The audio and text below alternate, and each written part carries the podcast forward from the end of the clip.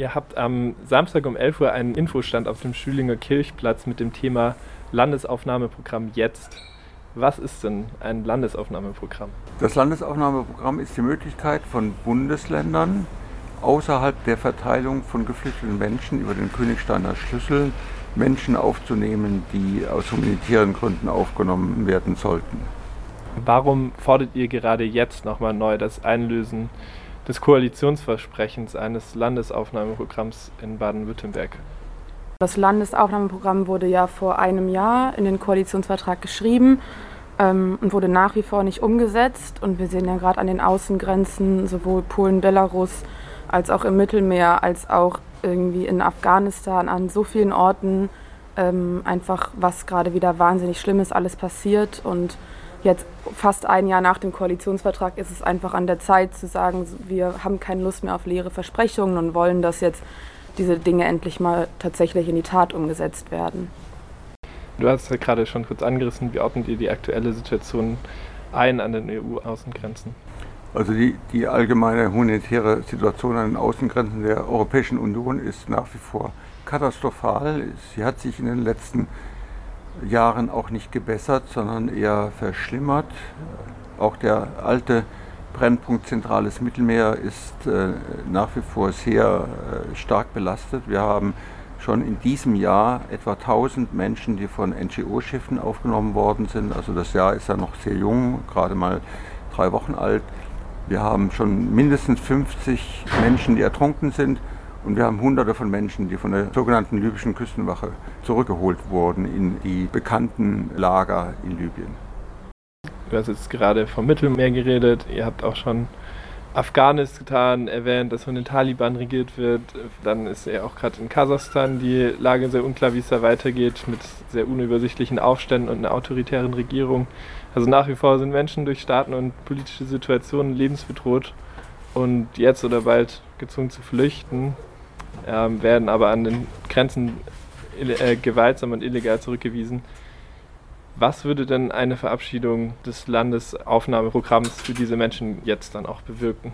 Ein solches Programm für bestimmte gefährdete Menschen in bestimmten Regionen würde bedeuten, dass sie außerhalb eines äh, Asylverfahrens schnell äh, zu uns kommen könnten und da Hilfe bekommen könnten. Das wäre ein großer Vorteil. Sie werden nicht äh, diesem doch langwierigen Asylverfahren äh, wären sie unterworfen. Und auch nicht den schlimmen Strapazen einer illegalen Flucht und irgendwie Überquerung übers Mittelmeer oder sonst was. Ja, das muss man immer wieder sagen, immer wieder betonen, dass äh, es keine sichere Möglichkeit gibt, in Sicherheit zu kommen für, für, die, äh, für bedrohte Menschen, dass die Fluchtwege äh, sehr gefährlich sind, sehr viele Opfer fordern und äh, dass wir von der Seebrücke auch immer wieder darauf hinweisen, dass wir sichere Wege brauchen, legale Wege brauchen. Und äh, da kommen wir mit der Politik nicht voran. Und deswegen machen wir auch diesen Druck immer wieder neu.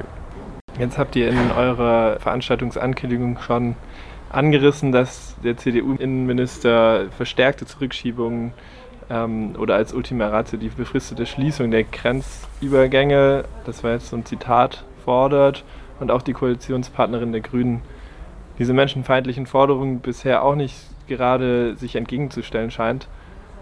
Was meint ihr, bleibt denn zu tun, falls die Hoffnung auf ein Handeln der Landesregierung weiterhin ausbleibt? Also welche anderen Handlungsmöglichkeiten gibt es gegen tödliche Grenzen?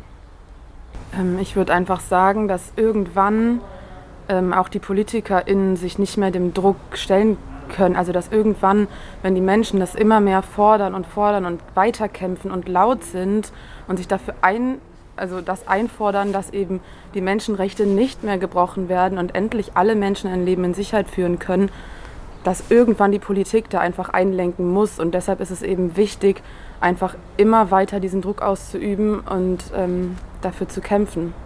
Ihr habt, wie schon erwähnt, diesen Samstag um 11 Uhr einen Infostand auf dem Stühlinger Kirchplatz mit dem Thema Landesaufnahmeprogramm jetzt. Warum sollten Menschen da hinkommen? Wie Hanna schon sagte, es geht darum, dass die Zivilgesellschaft ähm, sich informiert und auch aktiv wird, um die Politik zu verändern.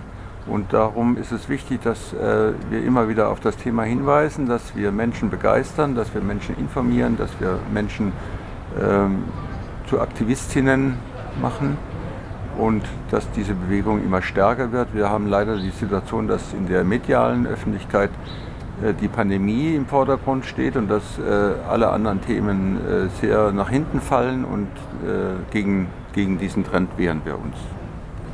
Genau, also wenn ihr irgendwie oder Menschen einfach auch mehr noch darüber wissen wollen, über das Landesaufnahmeprogramm und sich austauschen und vielleicht auch, was irgendwie jede Person selber irgendwie tun kann, um sich dafür einzusetzen. Wir sind einfach da am Samstag und haben Lust auf Quatschen, natürlich mit FFP2-Maske und getestet am besten, ähm, um einfach ja, das Thema einfach mehr in die Öffentlichkeit zu bringen.